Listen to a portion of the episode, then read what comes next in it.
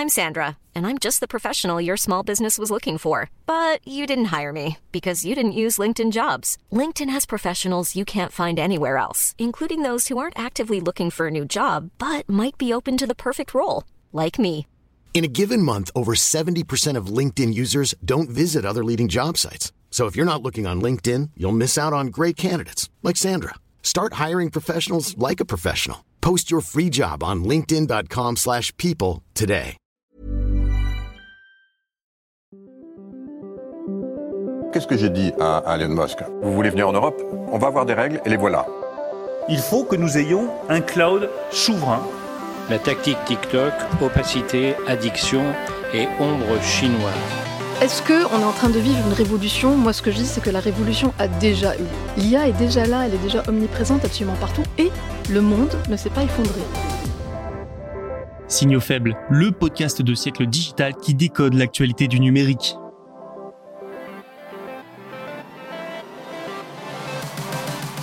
Bonjour à toutes et à tous, nous sommes le mercredi 21 février 2024. Vous écoutez bien Signaux faibles, voici le programme. En France, le gouvernement accorde un nouveau permis pour l'exploration des sous-sols alsaciens afin d'exploiter du lithium. Restons sur le vieux continent où la Commission européenne a autorisé le rapprochement entre Orange et Massmobile. Un peu de cybersécurité aussi, le groupe de cybercriminels Logbit a été démantelé par une opération de police internationale. Et enfin, Uber lance un service de livraison avec des robots sur les trottoirs au Japon. On commence donc par un permis d'exploration en Alsace. Allez, c'est parti, bonne écoute. La course vers l'or blanc continue. Je parle bien du lithium, ce métal devenu très recherché notamment parce qu'il est essentiel aux batteries de véhicules électriques. Avec l'explosion de l'automobile électrique, de nombreux pays se ruent sur le lithium. En France, le gouvernement a donné un nouveau PER, permis exclusif de recherche à LDF Lithium de France, pour explorer les sous-sols du nord de l'Alsace. Le but, vous l'aurez compris, trouver du lithium. Ce PER est valable pour une durée de 5 ans et concerne une superficie d'environ 151 km près de Haguenau. La société LDF, elle, est une filiale du groupe Arverne. Son grand objectif est de, je le cite, allier la production de chaleur renouvelable locale issue de la géothermie à l'extraction et à la transformation de lithium géothermal à destination de l'industrie de la mobilité électrique. Cette annonce de permis confirme surtout le statut du nord de l'Alsace. LDF a déjà obtenu 3 PER en deux ans selon son communiqué. Plusieurs travaux d'exploration se déroulent déjà dans cette région frontalière depuis 2022. Ce nouveau permis témoigne aussi de l'importance de la course au lithium en France. Les enjeux derrière l'approvisionnement en lithium sont importants pour l'Hexagone. Il s'agit de soutenir une industrie automobile en plein changement, d'accompagner la transition vers l'électrique dans des objectifs de décarbonation, mais aussi de réduire sa dépendance à la Chine. Le nord de la France accueille de plus en plus d'usines de fabrication de batteries et la France veut devenir souveraine en la matière. Dans ce cadre, l'approvisionnement en lithium est stratégique et permet d'accompagner le développement des usines dans le nord du pays. Augmenter la production de batteries pour véhicules électriques est d'autant plus urgent que d'ici 2025, la vente de véhicules thermiques sera interdite dans l'Union européenne. Problème, la Chine détient la majeure partie des infrastructures de traitement du lithium dans le monde. Même chose pour la production de batteries.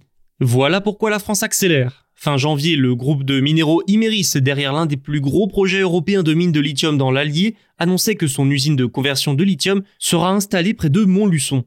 Elle emploiera entre 200 et 250 personnes pour produire 34 000 tonnes de lithium par an. Objectif, alimenter 700 000 véhicules électriques à partir de 2028. Le genre de projet colossal essentiel pour des batteries made in France. D'autres projets d'envergure existent en Europe sur l'extraction de lithium, notamment en Allemagne avec la start-up Vulcan. Feu vert. La Commission européenne a donné son accord pour le rapprochement en Espagne entre Orange et Massmobile. C'est la conclusion de 18 mois de négociations intenses. Dans le pays ibérique, les activités des deux opérateurs télécoms vont donc fusionner. Cette autorisation européenne était plus qu'attendue, et par toute l'industrie. Hein. Elle donne le ton pour de futurs accords de ce genre. Mais à quel prix Orange et Massmobile ont-ils obtenu cet accord? La Commission avait identifié des problèmes de concurrence. Elle a ouvert une enquête en avril 2023 sur l'opération car elle craignait des effets négatifs importants pour la concurrence en Espagne qui se traduiraient notamment par une hausse des prix. Il faut dire que le nombre d'opérateurs y passerait de 4 à 3. Pour obtenir le feu vert, les deux opérateurs ont alors accepté de céder certaines fréquences à Digi, un opérateur en ligne concurrent. Digi pourra aussi bénéficier d'un accord d'itinérance lui permettant d'utiliser en complément le réseau d'Orange Massmobile. Un accord facultatif, je le précise. Les concessions d'Orange et de Massmobile sont donc jugées suffisantes par Bruxelles pour préserver, je cite, un marché des télécommunications concurrentiel en Espagne, tant en termes de prix que de qualité, ainsi qu'en termes de déploiement du réseau 5G dans l'intérêt des consommateurs. Christelle Heidman, directrice générale d'Orange, s'est félicitée de cette autorisation en affirmant que l'union des forces d'Orange et de Massmobile nous permettra d'atteindre la taille critique pour innover et investir pour l'avenir. Récemment, la Commission européenne s'était montrée favorable à la naissance de géants européens des télécoms, afin de consolider le marché. L'autorisation de cette opération est un geste en ce sens, de quoi rassurer l'ensemble de l'industrie. C'est vrai que ça fait pas mal de temps que plusieurs entreprises du secteur se prononcent en faveur de fusion, de concentration. L'enjeu étant notamment de libérer et de trouver assez d'argent pour entretenir et mettre à jour les infrastructures réseau. Il faut notamment les passer au haut débit, mais les fonds sont très difficiles à trouver. Au Danemark et au Portugal, ce genre d'accord est également au programme. En Espagne, celui entre Orange et Massmobile devrait être finalisé d'ici la fin du premier trimestre. Reste à voir si les prix vont augmenter pour les consommateurs. C'est la fin de Logbit. Ce groupe de cybercriminels est souvent montré comme étant l'un des plus dangereux et néfastes du monde. Il a fait ces dernières années des milliers de victimes pour des milliards d'euros de pertes. Des hôpitaux français ont notamment été visés eh bien ce groupe a été démantelé lors d'une opération de police internationale mêlant 10 pays, selon les déclarations mardi des autorités concernées. L'opération se nommait Chronos, et en France, c'est la gendarmerie nationale qui a participé. Les autorités ont notamment saisi les espaces numériques du groupe. Graham Bigard, le directeur général de la National Crime Agency, ou NCA, a résumé dans une note Nous avons hacké les hackers. L'agence britannique a été épaulée par les États-Unis, le Canada, la France, donc l'Australie aussi, l'Allemagne, la Suède, les Pays-Bas, la Suisse et enfin le Japon. C'est une grande victoire dans la lutte contre le cybercrime. Au moins 22 sites liés à Logbit ont été mis hors ligne par Interpol. 34 serveurs ont été démantelés et plus de 200 comptes de crypto-monnaies appartenant à Logbit auraient été gelés. Pour certains des sites concernés par l'opération, les hackers souhaitant s'y connecter pourraient voir s'afficher un message des forces de police disant nous avons le code source, les détails des victimes que vous avez attaquées, la somme d'argent extorquée, les données volées, les chats et bien plus encore. Vous pouvez remercier LogbitSup et son infrastructure défectueuse pour cette situation. Nous pourrions vous contacter très bientôt.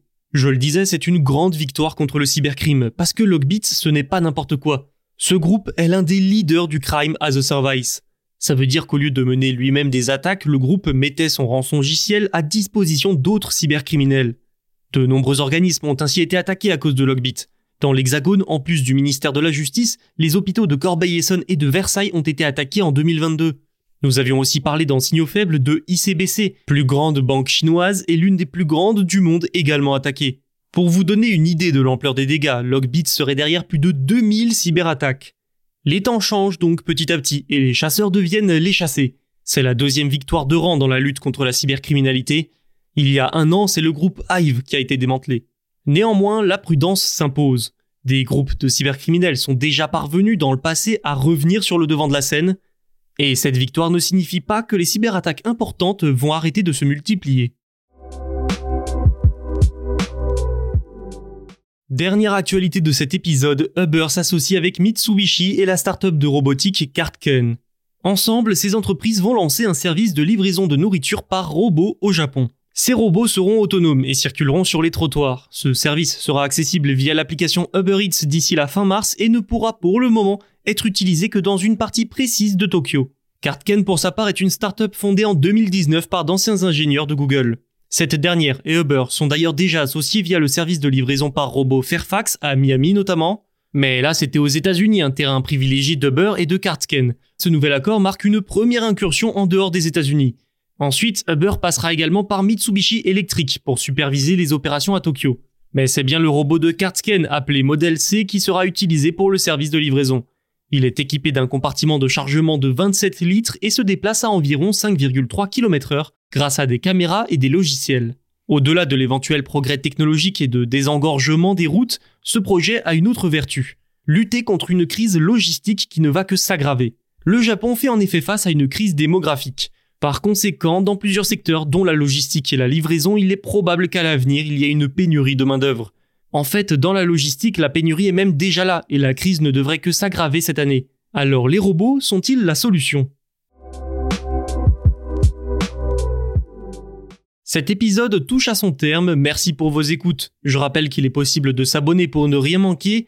Retrouvez tous nos podcasts sur siècledigital.fr et sur les plateformes de streaming. Quant à moi, je vous dis à demain.